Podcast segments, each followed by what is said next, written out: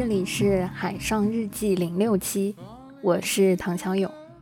现在是二零二二年四月十二日下午三点多，此刻外面的阳光出奇的好。今天上海的室外温度是三十三度，可惜我感受不到，是手机的天气预报告诉我的。这么看来，上海的这个春天应该算是要过去了吧？今天我妈在帮我整理摆放在外面的鞋柜里的鞋子，指着两双穿了没几次的长靴，问我要不要收起来了。估计今年没有机会再穿了吧。我想了想，说：“嗯，要不索性把旁边的那双马丁靴也收起来吧。现在出门穿个帆布鞋就够了，也不知道是不是到时候直接会换成人字拖。”这是我今天对时间的一点点坐标的感知。嗯，当我们发出海上日记对外的呃投稿和征集时，其实从昨天开始，我们就已经陆陆续续的收到了一些小伙伴的留言和录音。虽然大家素不相识，未曾谋面，但是共同的经历把我们串到了一起。感谢大家的参与。今天我们想要分享的是三段日记，分别来自于 Annie。潘喜月和小白兔不吃胡萝卜。首先和我们分享的是来自浦东，但是封闭时间还不算长的安妮。啊，我的英文名叫安妮，总之就叫我安妮就可以了。今天是四月十一号，嗯，我住上海浦东。其实我已经没有数已经封控了到底多少天了。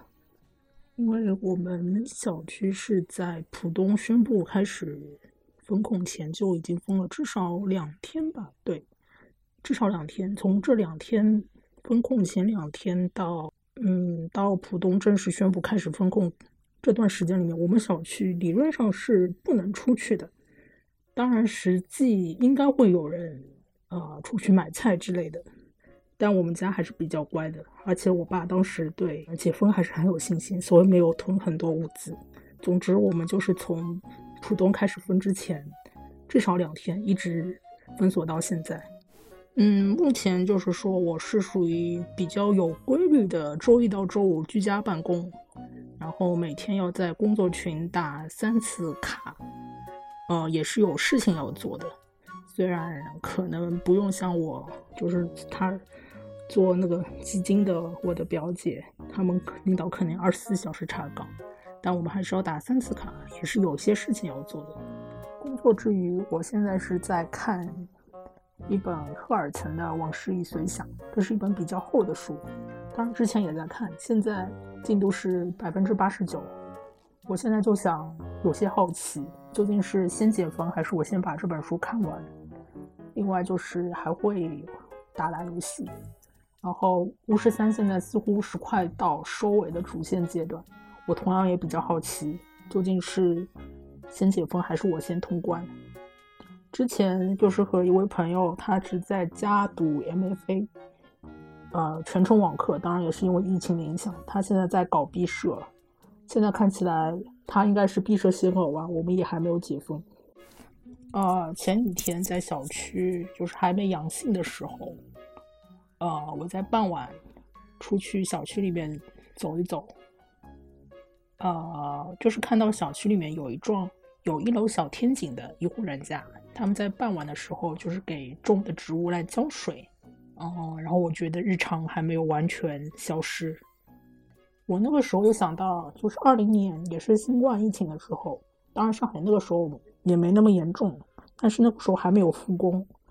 啊，我当时是去了一家面包房，然后是听到里面的员工在聊工资，还有要不要回老家，还有一些恋爱问题。我就觉得啊，虽然是已经这样了，但日常还是 still alive。still alive 是我一位朋友给我推荐的一首歌，它是一个游戏《镜之边缘》的主题曲。虽然我没有玩过这个游戏，但我自己还是挺喜欢这首歌的。呃，如果大家有机会的话，可以去听听看。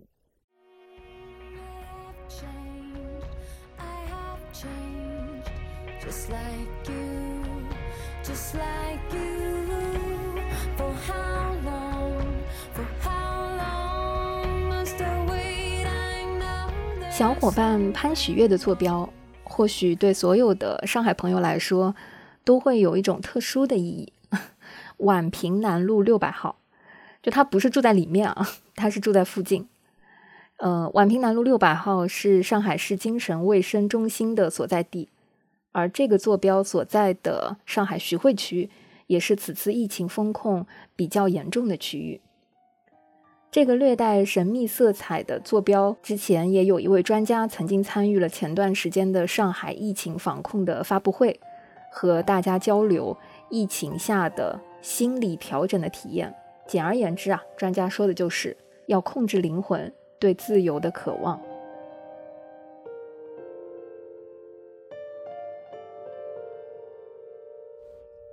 大家好，嗯，可以叫我潘喜悦吧。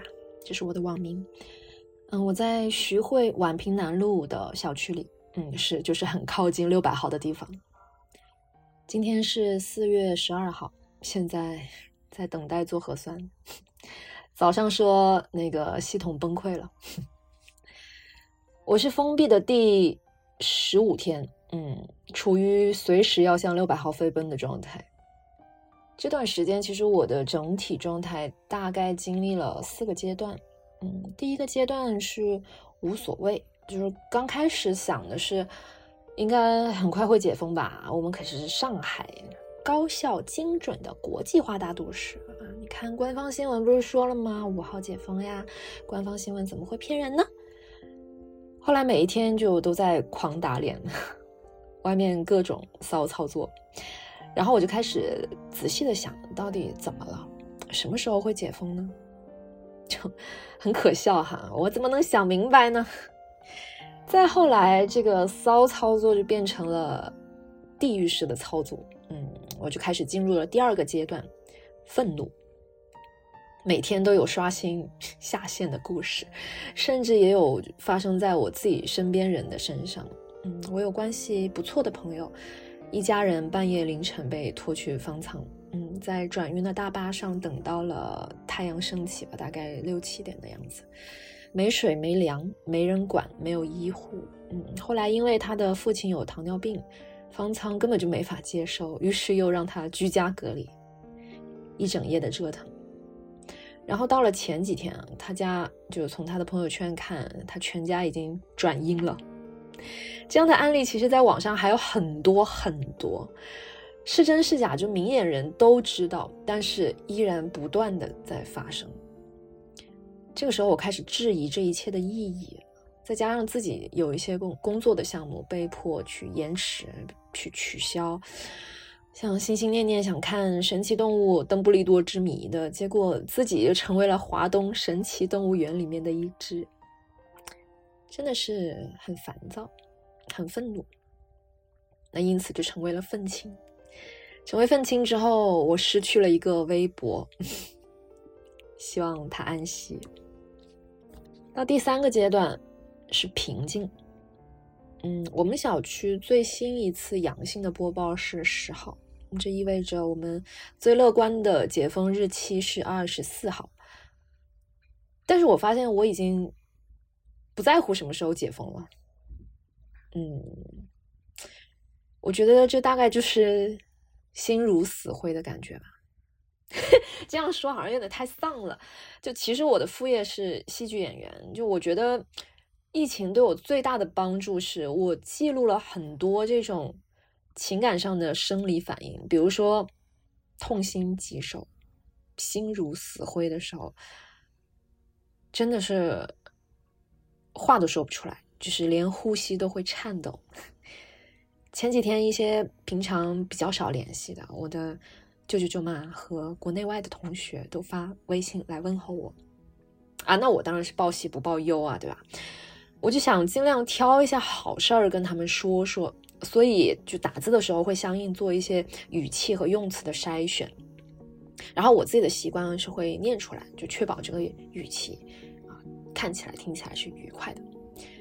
这个时候，我就发现，我一开口就抖，我自己都知道这些我挺好的，是多荒唐。那我不知道出关之后啊，我的演技会不会有进步呢？到录制这段声音的时候，我感觉我自己可能嗯，已经到了第四个阶段，就是麻木。我清点了一下家里面目前剩下的食物，嗯，有四根玉米，半袋赤根，三十个鸡蛋，一袋干木耳，还有半箱那种可以直接放锅里煮的，就各种营养粥的配料，大概还是可以吃个十几天吧。还有一盒之前打疫苗送的饼干，还有一袋可能是 前年从湖南老家带回来的东江鱼。我至今都没有团购过，哦，没有成功的团购过。我有参与过面包团，但是没有成功。然后这几天面对一百八十八四种蔬菜盲盒，一百五十八四种水果，包括苹果、橙子，还有那种小小梨子，还有芒果。真真的是买不下手，真的，甚至还觉得有点好笑。而今天早上打开手机一看，京东下单的物品预计送达时间变成了二十四号。我可能真的有可能实现尝试屁股的操作哦。这时候我打开了窗帘，外面阳光真好啊。吸一点光明的正能量吧。最后想给大家分享一些调节情绪的干货，嗯，就是保持运动。我在帕梅拉的公众号里面买了全套的教程，大概是二十多块钱吧，比买菜真的便宜太多了。大概里面有几百个视频，主要是这个排序它很适合懒人运动选手，它有基础练习的类型，有分入门篇和竞技篇。很久没有运动的小伙伴是可以先用它来慢慢激活身体的。它也有按照每周计划排好的一个课表，一周是七天的训练日嘛，基本上第一天到第三天是一个循序渐进的过程，然后第四天呢是拉伸，第五天到第六天又是狂虐，然后第七天休息，就基本上安排的明明白白。然后在每一天的训练里面又分了入门、进阶和高强三个档次。视频我是存到了百度云盘里面，然后直接可以从云盘打开，在电脑跟练或者是投屏到电视机上面都非常的方便。其实网上还有很多呃免费的视频啊，但是我自己是觉得每天要自己选视频好麻烦，因为我自己是经常不知道自己要练哪个部位啊，然后哪个部位需要练，一般一天也不止练一个部位嘛，然后今天练了，明天又忘，就是 脑子不太好使。然后，如果每天练一样的，又又觉得特别的无聊，感觉没有进步，嗯，所以就特别喜欢这一种课表直接安排，全身都可以运动到。但是，但是啊，这一个推荐可能比较适合平常有健身习惯的人，会不容易受伤啊。如果身上有伤，或者说平常健身比较少的，可以酌情从比较轻松的拉伸的课程开始。反正总归自己在家练嘛，一旦有不舒服的、跟不上的，呃，就立即停下来，也不会有心理压力。另外，运动了容易饿怎么办呢？我的办法是吃够蛋白质和有能量的东西，就只要有鸡蛋，我就能继续动。对我来说，可能运动是能够开启下一个阶段的钥匙吧。我觉得人也不可能总是那么麻木下去。嗯，下一个阶段可能就是重建希望。哎，我发现我的二头肌日益紧实，副乳也在慢慢消失。所以祝愿大家都能够拥有强壮的身体和心理，面对一切狂风暴雨。所有的牺牲，未来都会以另外一种形式。变成赠予。我觉得稀碎的日子终将过去，我们一定会在阳光底下相聚。啊，还是要做好防晒，戴好墨镜。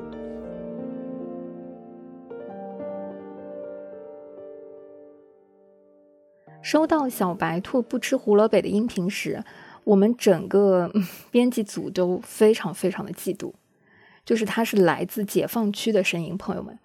即便隔着手机，或者说，嗯，隔着任何设备，听起来你都能感受到他，嗯，久违的从声音中就能透露出的轻松和快乐。事实上，四月十一日啊，也就是昨天晚些时候，上海宣布各个区县将进行三区划分。三区呢，指的是风控区、管控区和防范区。其中，防范区指的是近十四天内没有阳性感染者报告的啊居住小区和单位等等。防范区内的人员原则上啊，他可以在所在的街道范围内适当活动啊，也就是说，啊，防范区的朋友们可以走出自己的家门，走出小区的楼，但是不要超出街道范围。就是带着一种高考放榜的心情，我相信 昨天所有的上海市民都在认真的在榜单上寻找自己的家庭住址。我们所有的主播和编辑部的小伙伴，其实没有一个是优等生，都在等着补考。所以，当我们听到小白兔从外面带来的声音的时候，迫不及待的一定想要和大家分享。恭喜小白兔喜提出门自由！也希望这一份轻松和快乐，可以带给所有听音频的小伙伴一份好运。不过，在羡慕小白兔的同时啊，就是在这个昵称里，我似乎寻找到了一丝 担忧。我忍不住就追问了小白兔，我说：“你平时是不是不吃胡萝卜？”就是要知道，在最近上海市场上流通最广、社区派发最多的，就是比较不容易变质的蔬菜胡萝卜。就小白兔补充说，他不仅不吃胡萝卜，他还对洋葱过敏。就你知道，就是只有恐怕最近生活在上海的朋友们才能体会到这两句话里的艰难。就如果你既不吃胡萝卜，又对洋葱过敏，那基本上就等于最近你在上海很难吃到真正意义上非常新鲜的蔬菜。不是说不能啊，就是很难，甚至是对于抢菜又多加了一重，呃。缩小了选择，增加了困难吧？对。那如果对于社区派送呢？你基本就可以忽略不计。嗯，最后补充一个小白兔私信我的温馨时刻，因为当我问他，嗯，有没有什么你想跟大家分享的最近的美好瞬间，他说是在家里和爸妈打斗地主，然后补充说算了，这就不要在节目里分享了。这里我要补充一下，唐小友女士这个麻将啊。是一个多月前，小白兔在线下第一次教会我打的。就是自从那一次现场教学之后，我们就再也没有见过面了。此处留一个 flag，希望等到解封之后，尽快相聚，请小白兔老师验收学生的这个教学成果，好吧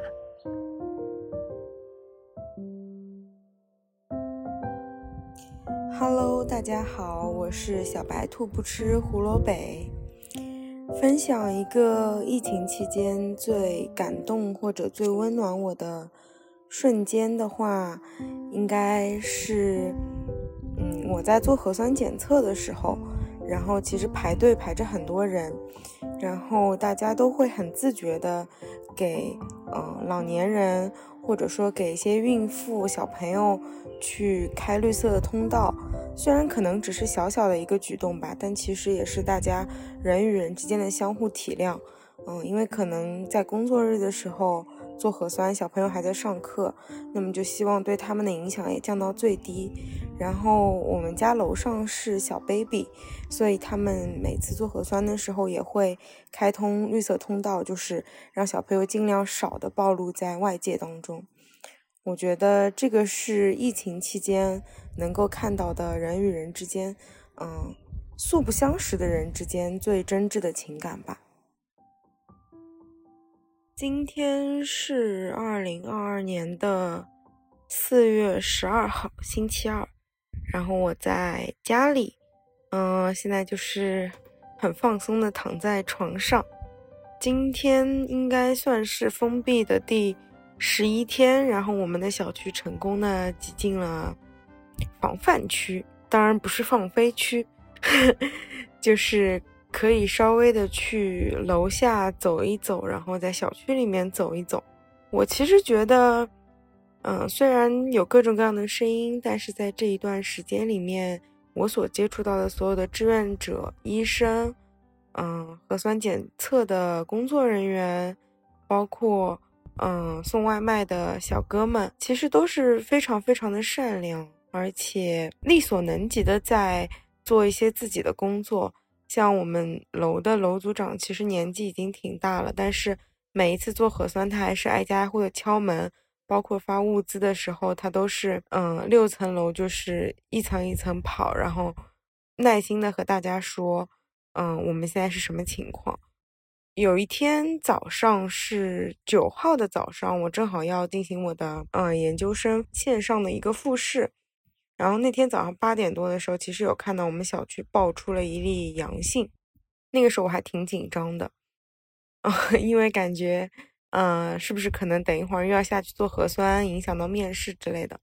但是很快，大概八点半左右的时候，小区的喇叭就已经在，嗯，安慰大家说不用紧张，也不用焦虑，因为，嗯，这个病例其实不发生在我们小区，只是。追溯到了户籍地，感染者其实一直都是在工作岗位上面，嗯，然后不幸被感染到了，就是那个瞬间，我会觉得特别的安心，然后会觉得，嗯，真的是有很多人在撑起这座城市，嗯，撑起我们日常生活的点点滴滴吧。我就很希望上海赶紧恢复它的活力，然后。一个热热闹闹的上海，把这座不夜城还给我们。希望很快所有的地方都可以变成防范区，都可以变成放飞区，然后我们嗯能够更早的见到彼此，能够更开心的、更畅快的面对面的聊天。